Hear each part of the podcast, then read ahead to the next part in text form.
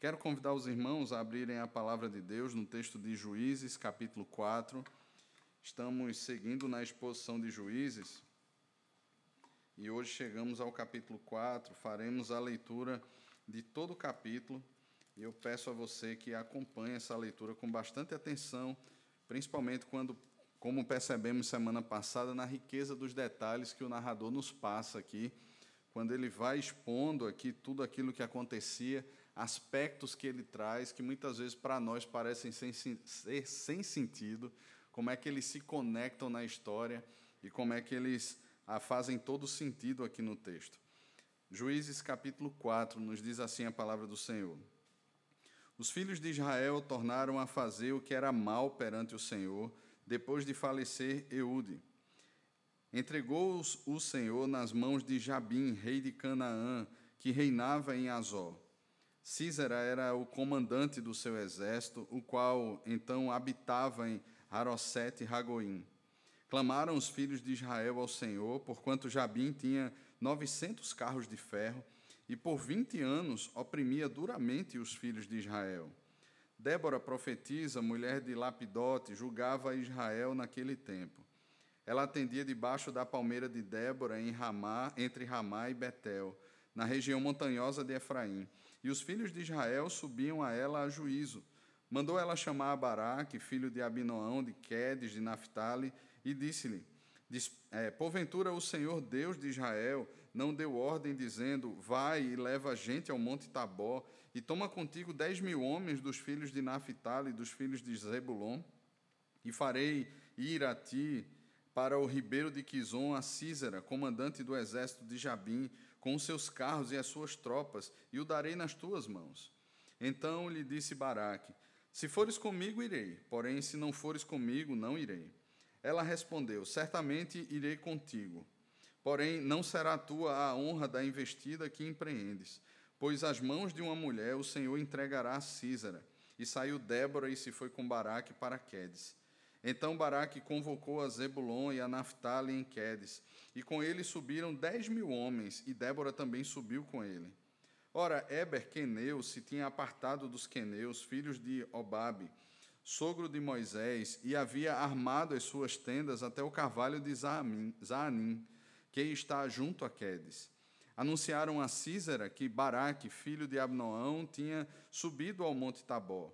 Císera convocou todos os seus carros, 900 carros de ferro, e todo o povo que estava com ele em Harosete e Ragoim para o ribeiro de Quizon. Então disse Débora a Baraque: Dispõe-te, porque este é o dia em que o Senhor entregou a Císara nas tuas mãos. Porventura o Senhor não saiu adiante de ti. Baraque, pois, desceu do monte Tabó e dez mil homens após ele. E o Senhor derrotou a Císara e a todos os seus carros e a todo o seu exército a fio da espada diante de Baraque. E Císera saltou do carro e fugiu a pé. Mas Baraque perseguiu os carros e os exércitos de até Harosete e Ragoim.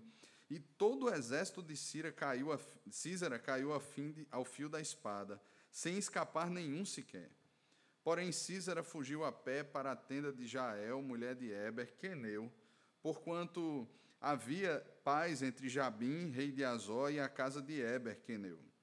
Saindo Jael ao encontro de Císera, disse: Disse-lhe: Entra, senhor meu, entra na minha tenda, não temas. Retirou-se para a sua tenda e ela pôs sobre ele uma coberta. Então ele lhe disse: Dá-me, peço-te, de beber um pouco de água, porque tenho sede.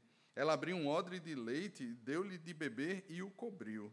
E ele lhe disse mais: Põe-te à porta da tenda, e há de, se, de ser que, se vier alguém e te perguntar: Há alguém aqui? Responde: Não.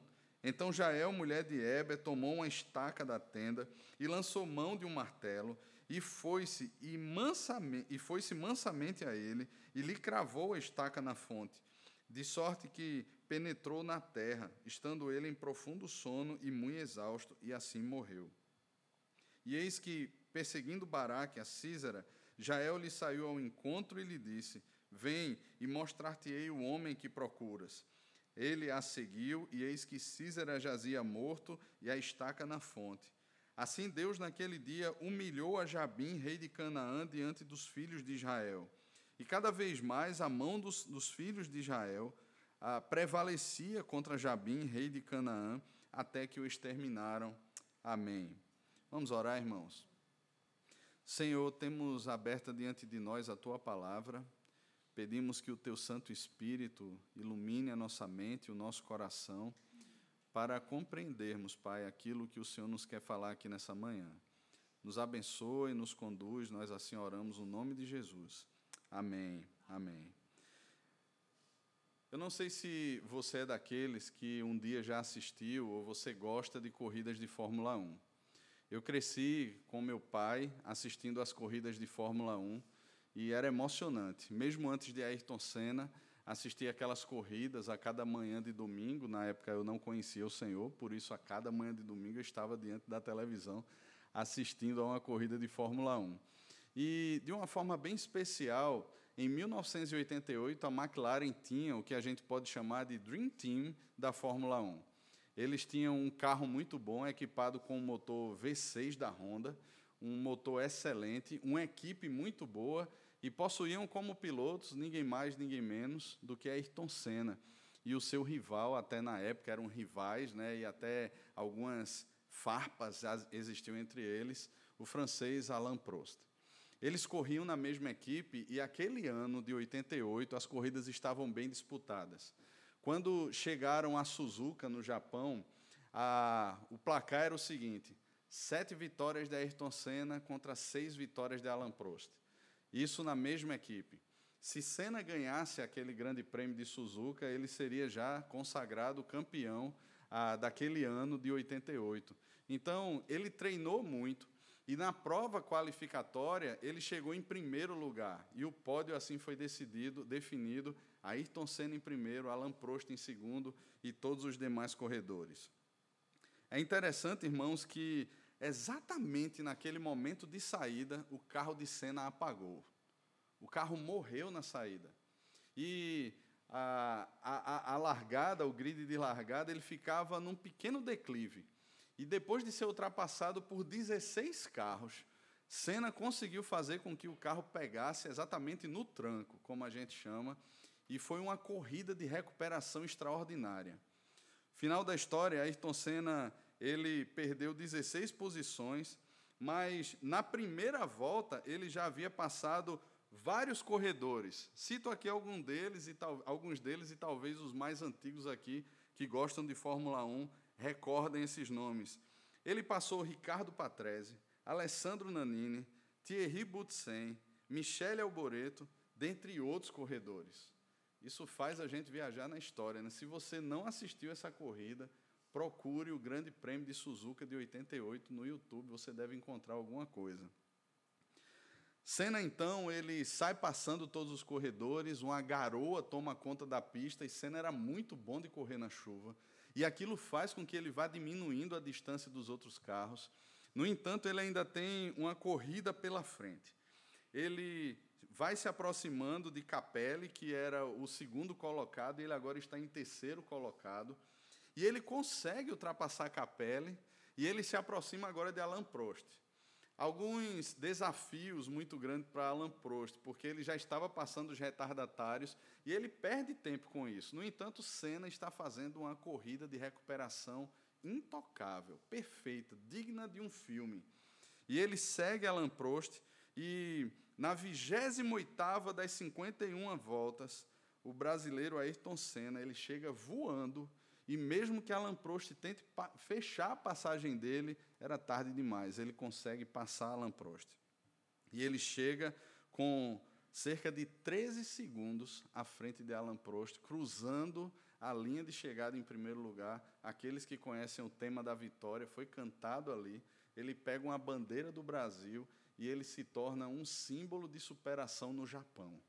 É impressionante, irmãos, porque nem o próprio Senna, eu creio que acreditava que pudesse vencer aquela corrida.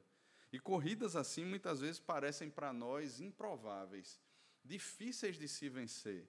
Existem muitas situações da nossa vida que parece que se apresentam diante de nós exatamente assim. Nos preparamos, fizemos o nosso melhor, tentamos novos pactos com Deus, estabelecemos uma nova caminhada, buscamos a Deus por meio de uma vida devocional, buscamos caminhar com Deus, mas parece que muito bem, mas parece que muitas vezes nós perecemos nessa empreitada. Gigantes aparecem, outras luzes começam a brilhar, circunstâncias muitas vezes adversas ou não roubam do nosso coração aquilo que nós estabelecemos como sendo um caminho para a satisfação, para a plenitude do nosso coração, que é o próprio Cristo Jesus. Quando nós olhamos o texto aqui de Juízes, nós percebemos esse ciclo acontecendo. Do, cap, do capítulo 4, do versículo 1 ao versículo 3, nós percebemos aqui esse ciclo de Israel. É interessante, irmãos, porque eles tornaram a fazer o que era mal perante o Senhor depois da morte de Eude. O capítulo 5, versículo 8, que nós veremos daqui a alguns domingos, ele diz que escolheram-se deuses novos, então a guerra estava às portas.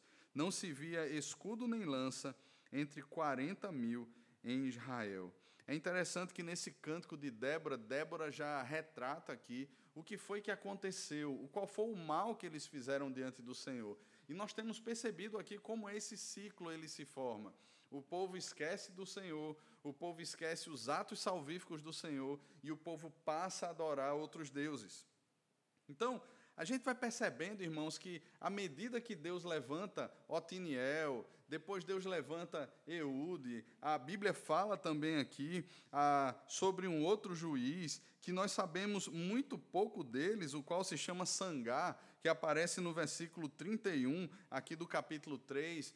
Nós percebemos que enquanto esses juízes julgam, existe paz em Israel.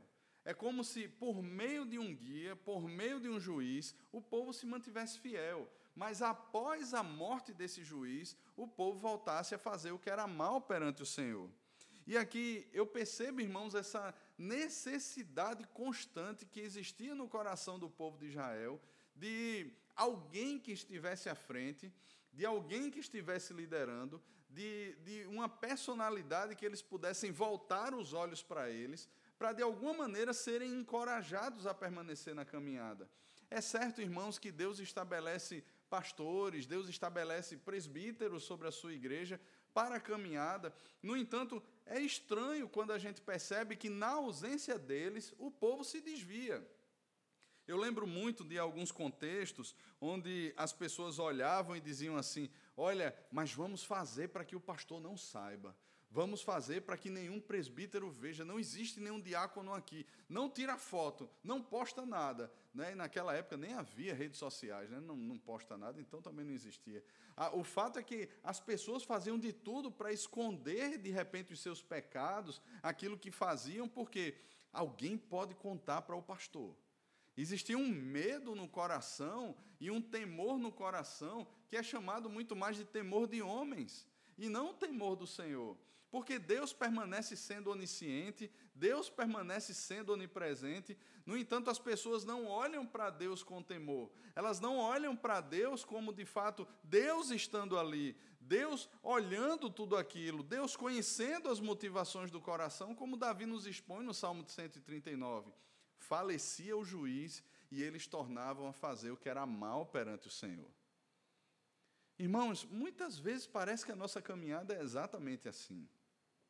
E nos nossos dias, onde a autoridade tem sido desconstruída, muitas vezes os alunos, eles olham para um professor na sala de aula e não o respeitam. Da mesma forma, olham para as autoridades que Deus constituiu na igreja, e essas sendo bíblicas, usando a palavra de Deus, mas elas não se submetem ou se submetem quando estão à vista.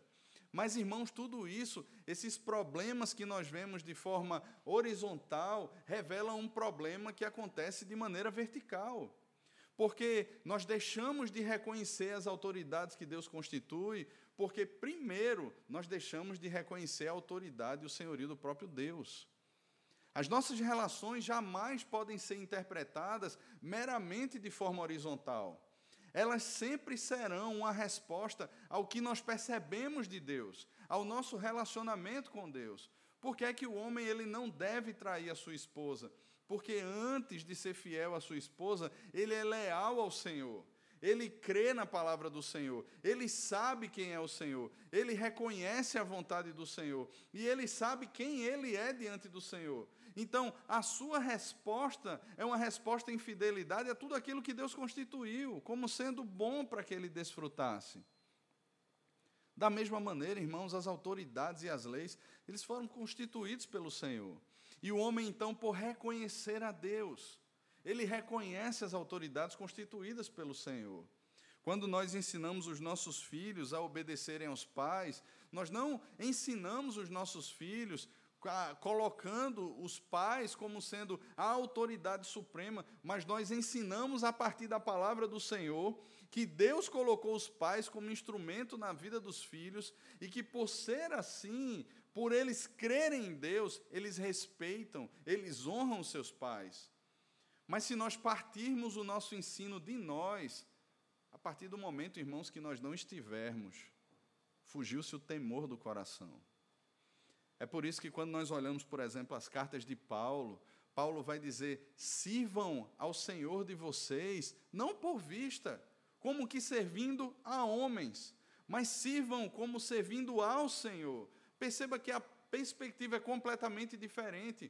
Quando eu passo a viver a vida segundo o temor dos homens, eu só temo enquanto o homem está. E é triste porque nós vemos esse tipo de caminhada sendo desenvolvido em muitos locais, não só em igrejas pentecostais, onde as pessoas passam a temer alguma autoridade pela autoridade.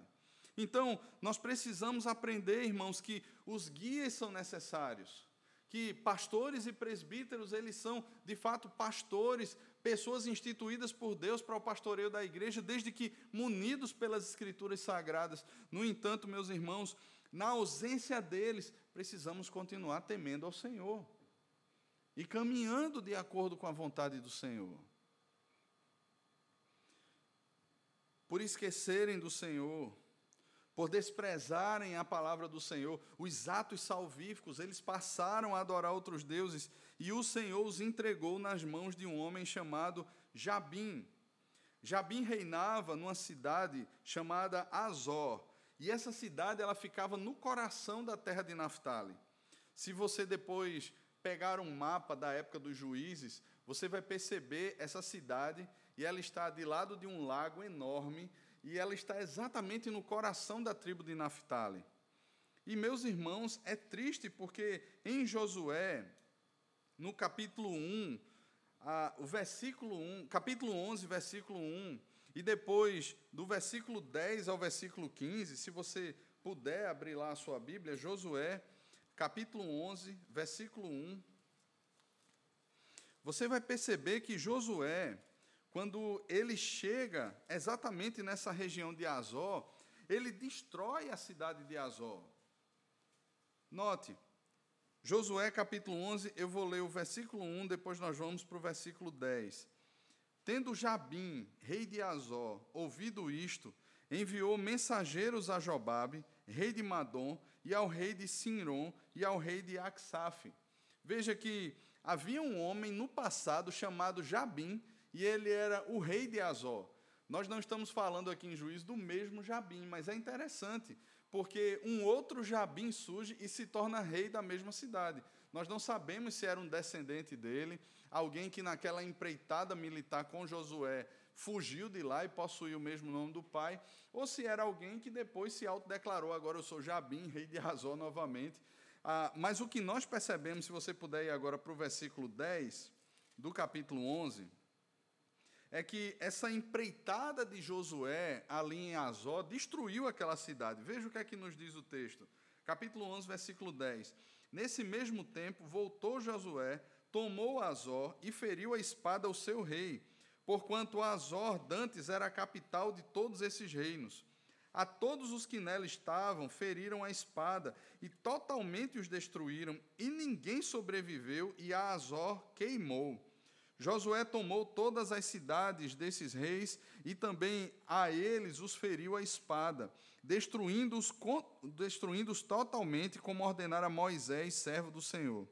Tão somente não queimaram os israelitas as cidades que estavam sobre os outeiros, exceto Razó, a qual Josué queimou.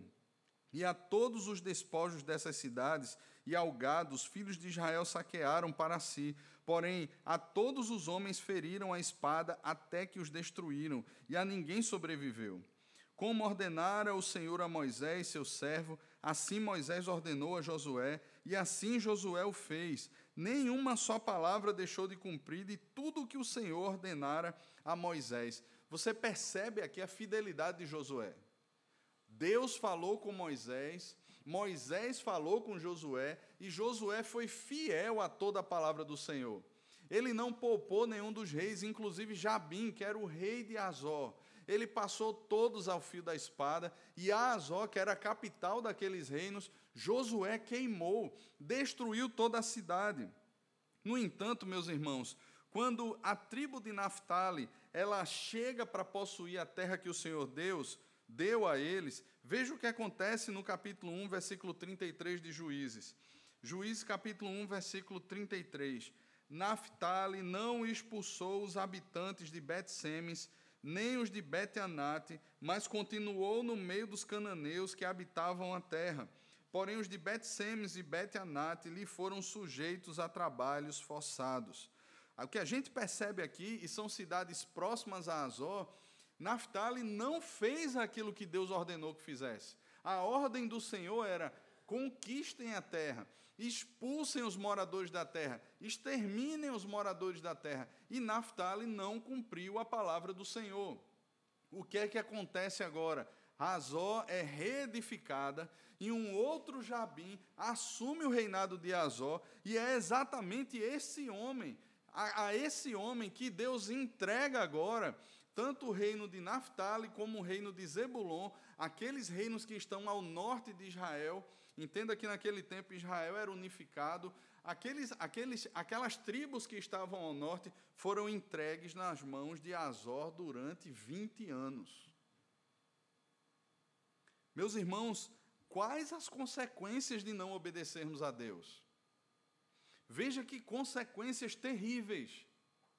Eles mantiveram aqueles povos ali, ainda pensaram assim: vamos fazer o seguinte, ao invés de exterminá-los, vamos mantê-los debaixo de trabalhos forçados. Só que, de alguma forma, eles assimilaram a cultura daqueles povos. Eles absorveram os deuses daqueles povos. E no momento certo, ou no momento errado, eles deram o seu coração àqueles povos e agora eles foram cativos por aqueles povos.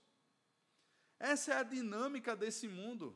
Muitas vezes nós nos aproximamos e dizemos assim: olha, mas não tem nada demais, o que é que tem demais? Todo mundo faz, eu não posso ser justo demais, eu vejo tanta injustiça por aí, eu vejo tanta coisa errada por aí, o que é que tem demais eu fazer alguma coisa assim também? E muitas vezes, meus irmãos, nos aliamos e nos alinhamos exatamente com as pessoas desse mundo com as pessoas que não conhecem a Deus e dizemos muitas vezes assim: não, mas eu sou diferente porque nos domingos eu vou para a igreja. E o povo de Israel aqui continuava, irmãos, de alguma forma frequentando seus cultos. No entanto, aquilo era insuficiente. O Senhor não era mais lembrado por eles. Veja, não é que eles esqueceram o nome do Senhor, como já falamos aqui em, outro, em outros sermões, mas eles haviam perdido o temor ao Senhor. Eles perderam a compreensão de tudo aquilo que Deus fez, tirando-os do Egito e introduzindo-os na terra prometida. Eles perderam a perspectiva de quem é Deus, do que Deus fez. E agora eles eram mais um, como os povos pagãos da terra. Eles viviam da mesma forma, eles negociavam da mesma forma e eles passaram a adorar os mesmos deuses. E agora os povos da terra olham para eles e não os tratam da mesma forma, porque é exatamente isso que o mundo faz. Essa filosofia do mundo, esse espírito secular, meus irmãos, não pense que eles querem ou que ele quer algum tipo de comunhão conosco para que caminhemos de igual para igual, mas querem nos destruir. E se levanta contra nós. E muitas vezes tem uma aparência de amizade, e muitas vezes tem uma aparência de que buscamos os mesmos objetivos. E muitas vezes confundem a nossa mente ou tentam nos confundir por meio de ideologias.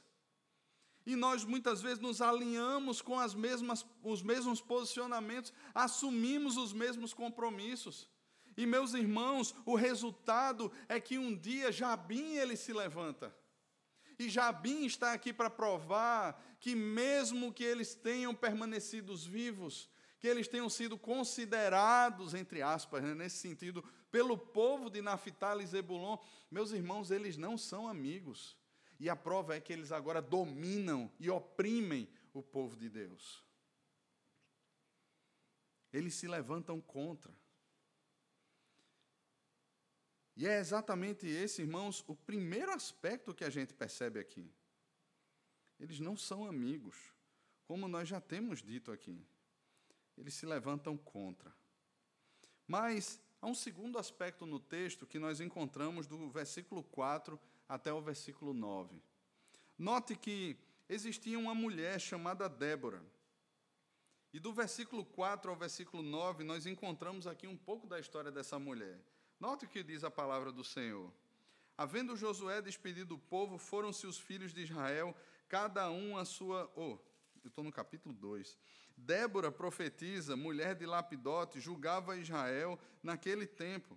Ela atendia debaixo da palmeira de Débora, entre Ramá e Betel, na região montanhosa de Efraim. Os filhos de Israel subiam a ela em juízo.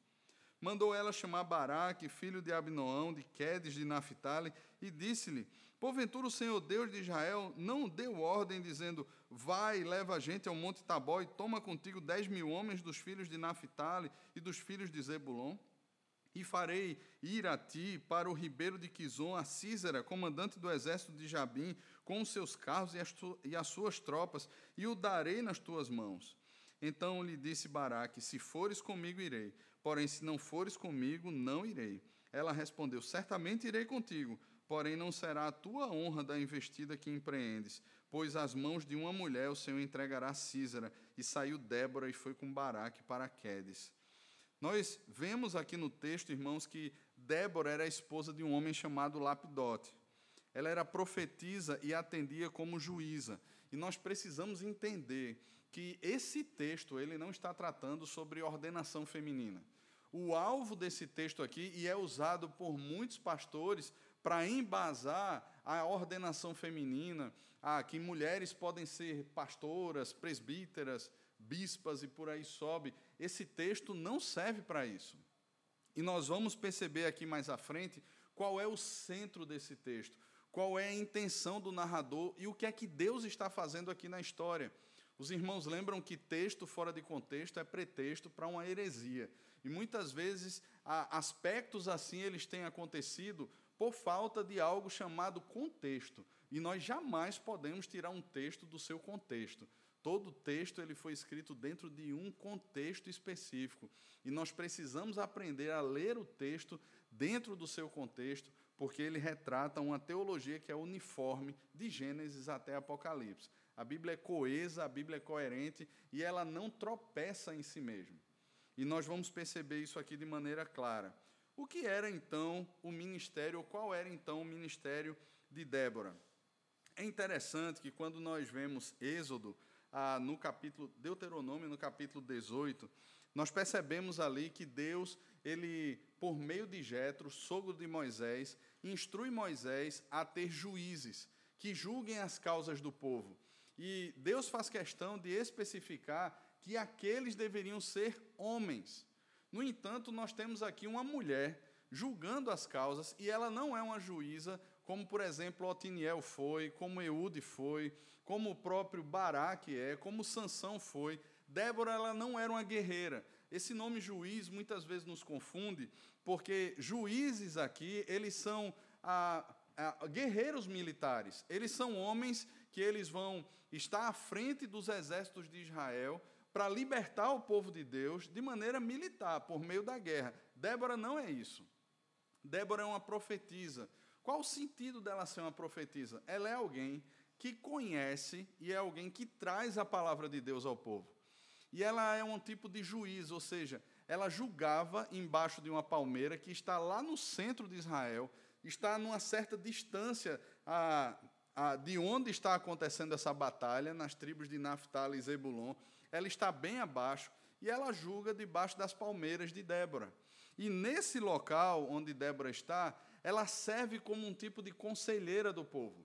O povo trazia as suas causas a Débora, as suas pendengas a Débora, e Débora ali conversava com o povo e lhes anunciava qual era a palavra do Senhor. O que é que Moisés instruiu, o que, qual era a instrução da palavra do Senhor para aquelas causas. Essa é a função de Débora. Só que nós percebemos aqui, irmãos, alguns problemas.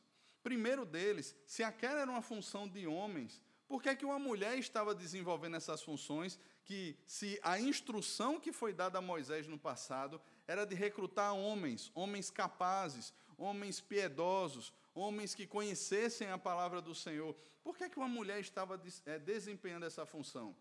E aqui eu quero lembrar os irmãos daquela descida, daquela espiral que vai descendo, ou de uma espiral descendente. A moral do povo de Israel, a vida com Deus do povo de Israel, era a pior possível no livro de Juízes, irmãos.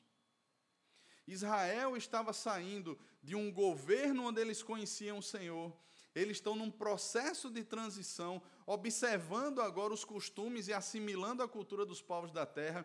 E esse momento dos juízes marca uma fase de transição, onde Deus levantava homens para conduzir o seu povo, como foi com Moisés, como foi com Josué. Ele introduz agora a fase dos juízes, e no final do livro de Juízes nós vamos perceber que naquele tempo não havia rei em Israel. Então, juízes até Samuel é essa época de transição para que nós iniciemos o período do reinado, para o período dos reis de Israel. Então, nós vemos aqui que os homens não estavam cumprindo a sua função. E uma mulher então surge como uma maneira de humilhar os homens que não estavam desempenhando a função. Quer dizer então que a mulher não tem um ministério, que ela não tem honra? Não, irmãos. Os homens e as mulheres, eles possuem a mesma honra. No entanto, Deus criou homens e mulheres com funções diferentes. E nós percebemos isso no todo da revelação. E existe uma disfunção, não só em casa, mas também na igreja do Senhor, quando homens e mulheres eles não sabem quais são suas funções e passam a assumir funções diferentes. Quando Deus estabeleceu algo, irmãos, aquilo que Deus estabeleceu é bom e deve ser vivido com ações de graças. No entanto, aqui nós perceberemos que o centro do texto é que Deus está humilhando tanto o seu povo, como ele humilhará também os pagãos que dominam sobre o seu povo. Então, Débora ela é levantada. E perceba comigo aqui que Débora ela vai até um homem chamado Baraque. Baraque é exatamente da tribo de Naphtali. Baraque está morando no centro da batalha. Ele está lá em cima, ele é cidadão de Cádiz, ou de Quenes, que é colocado aqui. Ele está lá em cima, ou de Quedes, que é colocado aqui, que é Cádiz também, outra tradução. Baraque mora nessa cidade. E ela vai até Baraque. E ela chama Baraque para a guerra. Qual é a resposta de Baraque? Só irei se você for comigo. Você percebe aqui como os homens estavam num processo de fé tão sensível, tão complicada. E note que a palavra que ela dá para Baraque é: o Senhor não já entregou a você? Ou seja, quem era o juiz? Era Débora? Não.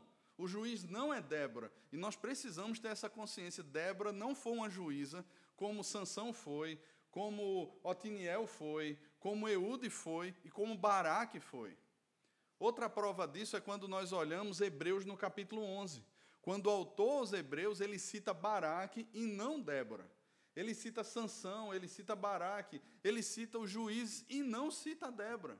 Ou seja, Débora não é a libertadora do povo. No entanto, a gente percebe a fragilidade do coração de Baraque. Baraque, naquele momento em que ela está lembrando para Baraque o que Deus já havia falado a Baraque, o Senhor não já disse a você que deu a você? Então, chame os homens e suba até o Monte Tabor. Baraque olha para Débora e diz assim: Só irei se você for comigo. Só irei se você for comigo. E é interessante, irmãos, que a gente entra nessa outra figura do texto, que é Baraque.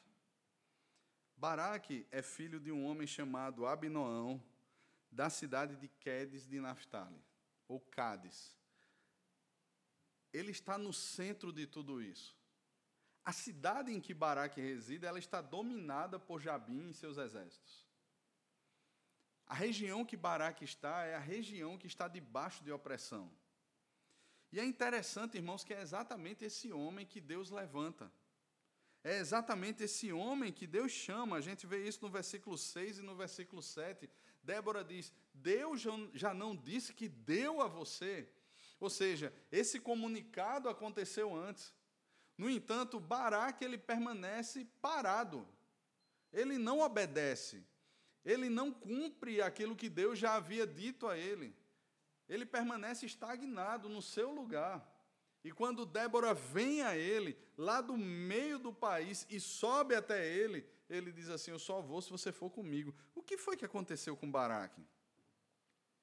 E aqui duas perspectivas são levantadas pelos comentaristas. A primeira é falta de fé. Baraque olhou para aquilo ali e disse assim: Rapaz, eu só vou se você for, porque eu não tenho coragem, eu sou medroso e eu não vou conseguir fazer nada. E você não, você é uma profetisa, você é forte. Olha só, você traz a palavra de Deus, então você será o meu amuleto. Eu só vou se você for comigo. Se você for comigo, a gente ganha. Será a falta de fé? Alguns comentaristas levantam a perspectiva de dependência de Deus. Afinal de contas, era a mulher que Deus usava para lembrar ou trazer a palavra dele ao povo. Então, Baraque não queria andar sem que fosse lembrado constantemente da palavra do Senhor. Era por meio da palavra que o seu coração era animado. Irmãos, eu creio que pode haver as duas coisas juntas. E eu percebo que existe falta de fé, porque Débora, ela traz uma sentença para Baraque no capítulo no versículo 9. Ela diz: "Certamente irei contigo, porém não será a tua a honra da investida que empreendes, Pois as mãos de uma mulher o Senhor entregará a Císera. E saiu Débora e se foi com Baraque para Quedes. É interessante, irmãos, porque Débora não está falando dela aqui. E nós veremos uma outra mulher entrando na história chamada Jael, e é ela quem mata a Císera. Débora, ela está dizendo a Baraque que, olha, Baraque, a honra não será tua. Uma mulher receberá a honra por isso. O que é que ela está dizendo aqui? Ela está trazendo uma palavra de que, pela falta de fé de Baraque, por sua falta de assumir, confiar naquilo que Deus já tinha lhe falado, e note que no final do versículo 7, ele diz que ah, o darei nas tuas mãos, a Císera e a todas as tuas tropas, eu darei nas tuas mãos. Irmãos, diante da palavra do Senhor, qual deveria ser a posição de Baraque? Simplesmente obedecer. É uma guerra que já está ganha. Não porque Baraque é forte, não porque o seu exército de 10 mil homens é forte, mas porque o Senhor lhe está garantindo a vitória. Mas Baraque, ele retruca, ele volta atrás. Ele diz assim: Olha, eu não vou se você não for comigo. E agora Débora diz assim: Olha, a honra será de uma mulher. Você também será humilhado. O carro de Baraque falhou na saída. Aquela corrida que ele estava empreendendo parecia que agora estava perdida, porque ele iria lutar. Débora estava com ele. O Senhor lhes entregaria, lhe entregaria os inimigos, mas a honra seria de uma outra mulher. Deus estava humilhando agora o seu juiz. Mais uma vez, irmãos, nós percebemos que esse é um processo de Deus com o seu povo diferente do processo que Deus trata aqueles que não são seu povo. Deus nos humilha, irmãos, para nos dar um coração humilde, para que reconheçamos que a Sua palavra é verdade, para que reconheçamos que de fato precisamos aprender o caminho da obediência, que não existe temor ao Senhor sem obediência, que não existe amor ao Senhor sem obediência. Jesus disse lá em João capítulo 14, Evangelho de João 14: Aquele que tem os meus mandamentos e os guarda, esse é o que me ama. Irmãos, o nosso amor, ele não é demonstrado em mãos que se levantam, em lágrimas que muitas vezes correm. Isso pode, essas podem ser expressões de amor. No entanto, o nosso amor é demonstrado em obediência ao Senhor. Se Deus falou, irmão, se está expresso na palavra de Deus, nós somos chamados à obediência. Perceba no versículo 10 que então nós vemos aqui agora a atuação mais clara de Baraque, desse outro personagem. Então Baraque foi, convocou a Zebulon e a Naphtali em Quedes. E com ele subiram dez mil homens, e Débora também subiu com ele. E é interessante, quando você olha para o versículo 13, você percebe Císara, o comandante dos exércitos de Jabim, dos cananeus, também convocando todos os seus carros, 900 carros de ferro, e todo o povo que estava com ele, de Harosete e Ragoim, para o ribeiro de Quizon. Veja, existe o contraponto aqui. Da mesma maneira que Baraque foi lá e convocou, Císara, quando ouviu que Baraque estava convocando os homens, ele também convocou. Só que são 10 mil homens de um lado e um exército maior e mais preparado, porque eles tinham 900 carros de ferro. Você lembra que os homens de Judá, lá no capítulo 1, quando eles estão conquistando a terra, eles chegam numa região e eles fazem a maior empreitada de conquista. Mas eles chegam num determinado ponto da conquista, onde eles percebem que os moradores ou que os habitantes da lei eles possuem carros de ferro. O que é que Judá faz? Não vamos mexer com eles. Por causa dos carros de ferro deles, Judá desiste da batalha. Ele deixa de confiar que o Senhor já entregou toda a terra na sua mão, nas suas mãos, e ele desiste da batalha por causa dos carros de ferro. Agora são 900 carros de ferro, fora um exército fortemente armado que vem contra os 10 mil homens de Naftali e Zebulon liderados por Baraque. E mesmo assim, Baraque vai para a guerra.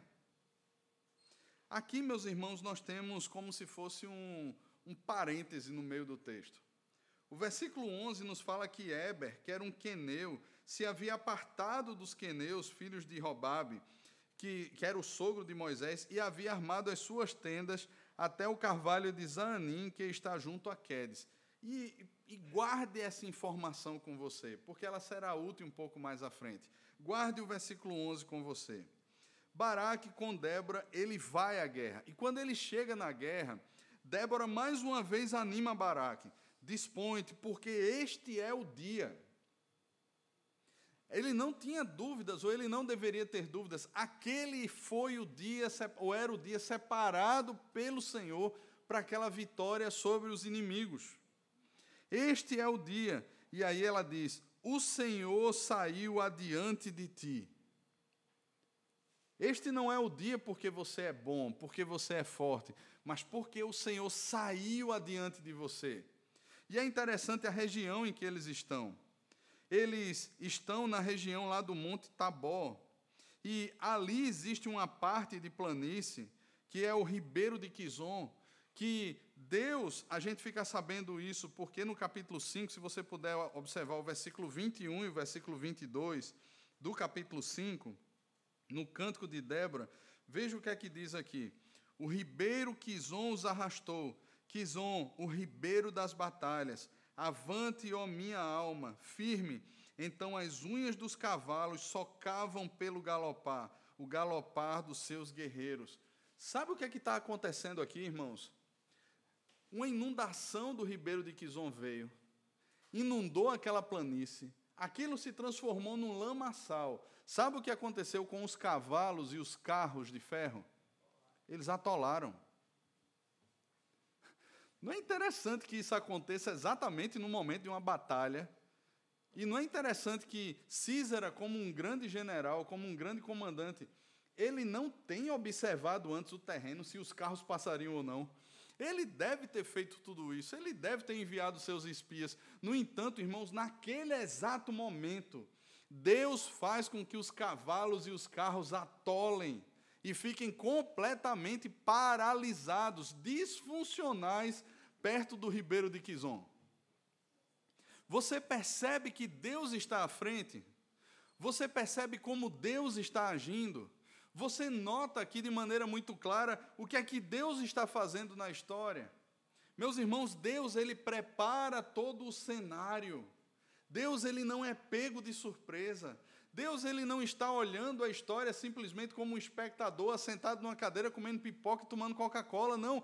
Ele é o autor e consumador da história. Ele está ativo, ele é o Deus que intervém na história. Ele está agindo na história do seu povo. E Deus aqui faz com que aquele cenário seja preparado. E Deus aqui, ele providencia que aquele momento, que naquele momento aqueles carros parem ali no ribeiro de Quizon o Senhor lhes deu vitória. Note que Císara foge, mas todo aquele exército, nenhum sequer escapa. Todos eles morrem ao fio da espada. Nenhum deles escapa, irmãos. Aquilo que era para ter sido feito pela tribo de Naphtali no passado está sendo executado agora, nesse momento. Aqueles homens de guerra estão caindo por terra. Os exércitos de Císara estão morrendo. Só que Císara foge. E aqui nós temos uma outra cena que acontece. Você lembra do versículo 11, quando nós falamos sobre Eber? Eber o queneu, que havia se apartado dos queneus, dos filhos de Robabe sogro de Moisés, se você olhar o capítulo 1, versículo 16 de Juízes, você vai perceber para onde os queneus eles migraram. Note, capítulo 1, versículo 16. Os filhos do queneu, sogro de Moisés, subiram com os filhos de Judá, da cidade das palmeiras ao deserto de Judá, que está ao sul de Arabe, foram e habitaram com este povo. Quando você olha o mapa, Judá está lá ao sul. E Eber resolve ficar no norte. Ou seja, os queneus foram descendo junto com a tribo de Judá e passaram a habitar no sul de Israel. E Eber, ele resolve ficar no norte. Meus irmãos, Eber conhecia o povo de Deus. Conhecia a história do povo de Deus. A sua mulher Jael conhecia o povo de Deus, conhecia a história, eles participaram dos livramentos do Senhor. Os seus irmãos, os outros queneus, eles desceram com a tribo de Judá e eles foram habitar no sul. Só que nós não sabemos por quais circunstâncias Eber resolveu ficar em Naphtali. Ele não desceu com o restante da tribo. Sabe, irmãos, muitas vezes nós não entendemos os planos de Deus. Eu penso que Deus muitas vezes nos tira de determinados locais, faz com que a gente enfrente mudanças. E muitas vezes a gente esperneia em meio às mudanças. Nós gostamos do conforto, nós gostamos daquilo que aparentemente nos traz segurança, aquilo que talvez seja mais fácil para nós. E nós muitas vezes relutamos contra aquilo que Deus quer fazer. Nós não sabemos as motivações aqui de Eber. Talvez Eber olhou aquela região de Naphtali, há um grande lago ali perto, e ele disse assim: Olha, de repente aqui a terra é mais fértil, de repente aqui seja melhor para ficarmos. Eu estou cansado de peregrinar, vamos aqui armar a nossa tenda e vamos ficar nesse local. O fato, irmãos, é que no final das contas, não são apenas as nossas decisões. Lembra que semana passada eu falei que a nossa história é como um ponto dentro da grande história da redenção? Ou seja, não tem a ver exclusivamente com a nossa história, mas com a história da redenção, a história do povo de Deus. Irmãos, ainda que os olhos do Senhor se voltem contra nós, ou se voltem a nosso favor, sobre nós de forma pessoal, que Deus olhe e conheça profundamente as necessidades do nosso coração, que Deus saiba cada uma das nossas lágrimas e que por Cristo Ele se identifique conosco, sendo Ele nosso sumo sacerdote. Meus irmãos, o fato é que, mesmo assim, a nossa história está incluída dentro de uma história muito maior. E nós não podemos perceber a nossa história simplesmente como fatos estanques ou como decisões meramente humanas. Não, fulano de tal resolveu sair, foi para determinado lugar. Não, cicrano de tal resolveu ir para outro local. Não, não. Meus irmãos, isso tudo faz parte da história da redenção. E nós precisamos juntos nos alegrarmos na história da redenção. Deus assim usa igrejas, Deus assim as põe em locais diferentes. Leva irmãos muitas vezes para locais distantes, né? ainda que a gente quisesse que estivessem perto, mas Deus os leva e não são apenas as decisões nossas, não são apenas as nossas decisões naquilo que é melhor para nós, mas de alguma forma Deus está colocando os pontos, as pessoas nos locais certos para executarem ali a sua vontade. Eber, ele fica naquela região. Mas é interessante que o versículo 17, ele diz que ah, havia paz entre Jabim, rei de Azó, e a casa de Eber. Quando a gente vê essa expressão casa de Eber, não era apenas Eber, a sua esposa e seus filhos. Eber possuía ali servos. Era como se fosse quase que uma, uma vila ali, um, um, um número de pessoas ali reunidos. E havia paz entre Císara, entre, a, entre Jabim e entre a família ou a casa de Eber. Eber não queria confusão. Ele se prostra ali diante do governo de Jabim, ele não se revolta. Mas eu creio que pela atitude de Jael, a palavra permanecia no coração deles. Pela atitude de Jael, eles continuavam sendo fiéis ao Senhor. Ontem eu ouvi uma expressão, conversávamos ontem à tarde, e um irmão falou assim: existem batalhas que a gente precisa escolher a qual delas vamos lutar.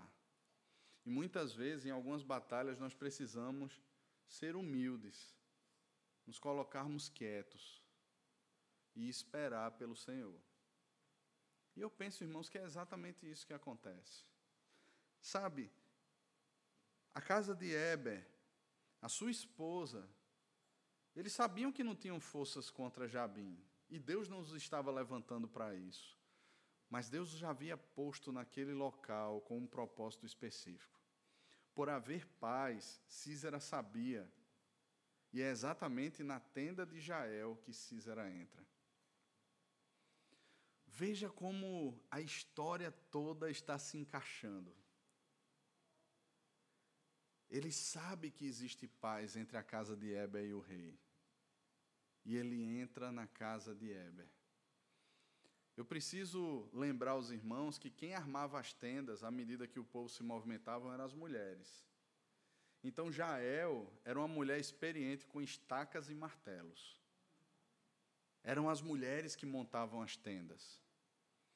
E quando Císara chega na tenda de Jael, ali na região de Quedes, de Naphtali. Císera olha e diz assim: Olha, se aparecer alguém aí, diga que eu não estou. Ou seja, eu estou sendo perseguido. Diga que eu não estou. Você pode me dar um copo d'água? Veja a maneira sutil com que Jael conquista ainda mais a confiança de Císera. Não, da água não. Eu vou dar a você leite. E ela vai lá no odre, pega leite, traz leite e dá a ele. Naquele momento ele se desarma. Eu estou em casa. E ele está tão exausto que ele cai no sono. E Jael, naquele momento, assim como Eude, você lembra de Eude? O cavalo de Jericó?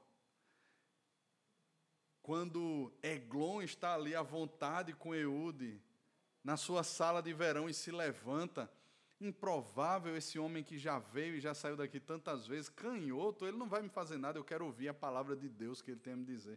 E é exatamente naquele momento que Eude crava a faca na barriga de Eglon e mata Eglon. Da mesma maneira, irmãos, Jael ela pega uma estaca que ela estava acostumada a usar com o seu martelo para fixar as tendas e ela crava aquela estaca na fonte de Císera. E aqui, irmãos, por mais terrível que seja a cena, Deus está cumprindo a sua palavra que ele entregou a Baraque pela boca de Débora. A honra não será tua, será de uma mulher. Baraque agora chega. E Jael está à porta da tenda e vai ao encontro de Baraque e diz assim: ah, O homem que você está procurando está aqui dentro. E talvez ali naquele momento Baraque tenha posto a mão na espada e disse assim: agora ele não me escapa. Quando Baraque adentra a tenda, Baraque encontra Císara. Irmãos, foi tão forte a forma como Jael bateu. Talvez pelas regiões pedregosas ela estivesse acostumada a bater e a quebrar muitas vezes pedra com estaca. Que ela crava aquela estaca na fronte dele, na têmpora dele, que ela chega até o chão e finca a cabeça dele no chão. E é essa cena que Baraque se depara. Aquele que era o líder dos exércitos de Jabim foi morto por uma mulher, cravado com sua têmpora, com sua cabeça na terra, por uma estaca, batida com um martelo. Aquilo era humilhação, irmãos. Olhe comigo o capítulo 9 de Juízes, o versículo 53 e o versículo 54, para você entender a humilhação que está se passando aqui. Aqui nós temos a narrativa de um outro rei e uma outra história do juiz que nós veremos ah, mais à frente. Mas note o que é que diz o versículo 53 e o versículo 54 do capítulo 9. Porém, certa mulher, está ah, falando aqui da morte de Abimeleque, certa mulher lançou uma pedra superior de moinho sobre a cabeça de Abimeleque e lhe quebrou o crânio. Veja qual é a reação de Abimeleque. Então chamou logo ao moço, seu escudeiro, e lhe disse: Desembainha a tua espada e mata-me, para que não se diga de mim, a mulher o matou. O moço atravessou e ele morreu.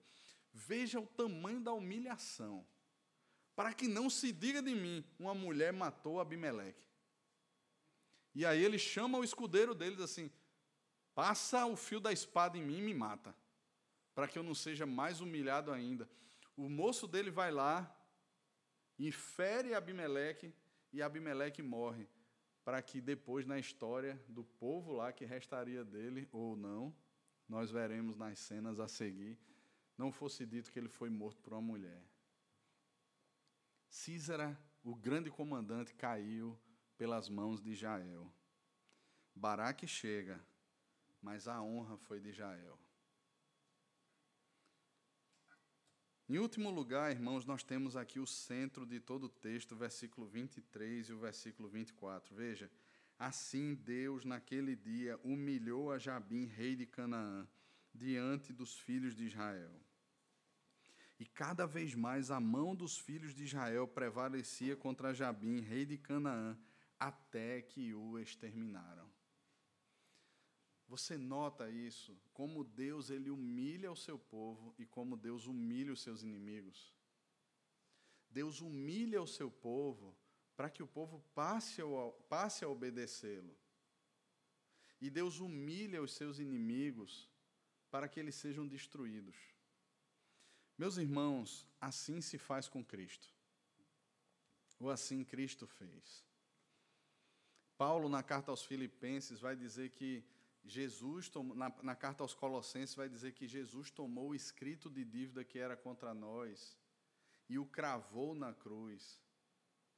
E despojando os principados e potestades, os expôs ao, ao desprezo, e sobre eles triunfou. O que Jesus fez na cruz, irmãos, foi expor como espetáculo a derrota da morte e dos inimigos de Deus.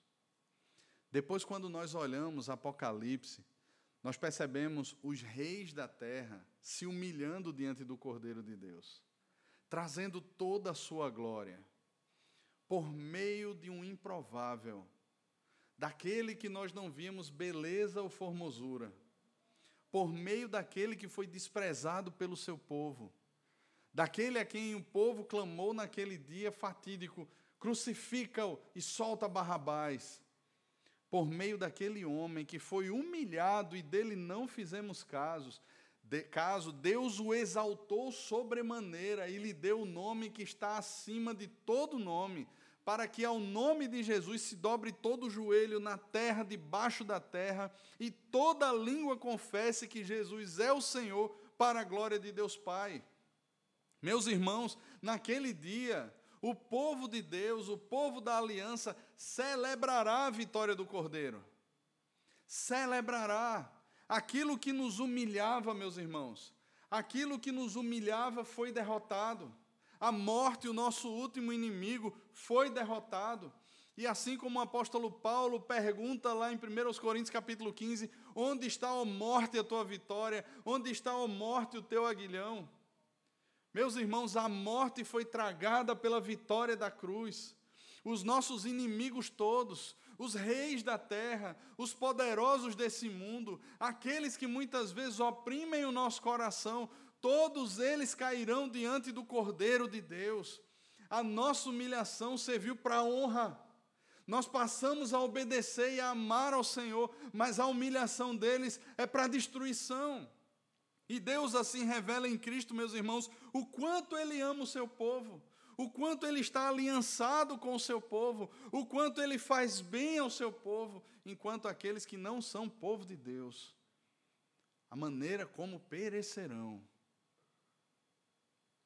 Aqueles que eram reputados como loucos, como fracos, aqueles que eram desprezados, eles juntos, juntos agora com Cristo, eles julgarão as nações, a igreja do Senhor a noiva do Senhor. Com Cristo julgará reis e poderosos e todos aqueles que não se dobraram diante do Senhor. Meus irmãos, assim Deus muitas vezes nos humilha. Deus muitas vezes nos expõe a situações onde nós percebemos o nosso pecado. Deus muitas vezes, por nossa indisciplina, nos disciplina, porque somos filhos. E no processo de disciplina nós conhecemos mais a Cristo e passamos a obedecer ainda mais, a amá-lo ainda mais. No entanto, meus irmãos, com aqueles que não são povo de Deus não é assim. Que Deus, pois, nos deu um coração que compreende a palavra do Senhor e que se dobra a Cristo em obediência, vivendo assim para a sua glória e sabendo que todas as lutas do tempo presente, todas as aflições, todas as perdas, todas as opressões, as pressões que nós enfrentamos, seja na escola, seja na faculdade, seja no trabalho, todas essas pressões, elas não hão de se comparar com a glória que há de ser revelada a nós. Que Deus, pois, nos abençoe e que nessa corrida que nós estamos, talvez muitas vezes com o carro parando na largada, nós corramos com perseverança, sabendo que o que nos aguarda na linha de chegada, ao término dessa corrida, não é uma simples bandeirada e o tema da vitória. Por mais espetacular que seja uma corrida, essas corridas passam e caem no esquecimento da história. Mas a corrida de Cristo, irmãos, nós sabemos que olhando para Ele, cruzaremos a linha de chegada e Ele estará lá, nos recebendo. Vinde, benditos do meu Pai. E nós entraremos para o descanso, onde não mais haverá pressão, dor, sofrimento, as lutas contra o pecado, as humilhações e opressões que passamos. Mas haverá um deleite eterno no Cordeiro Santo de Deus, que nos livrou das mãos de, das mãos de Jabim e de tantos outros opressores para a sua glória. No nome de Jesus. Amém. Amém.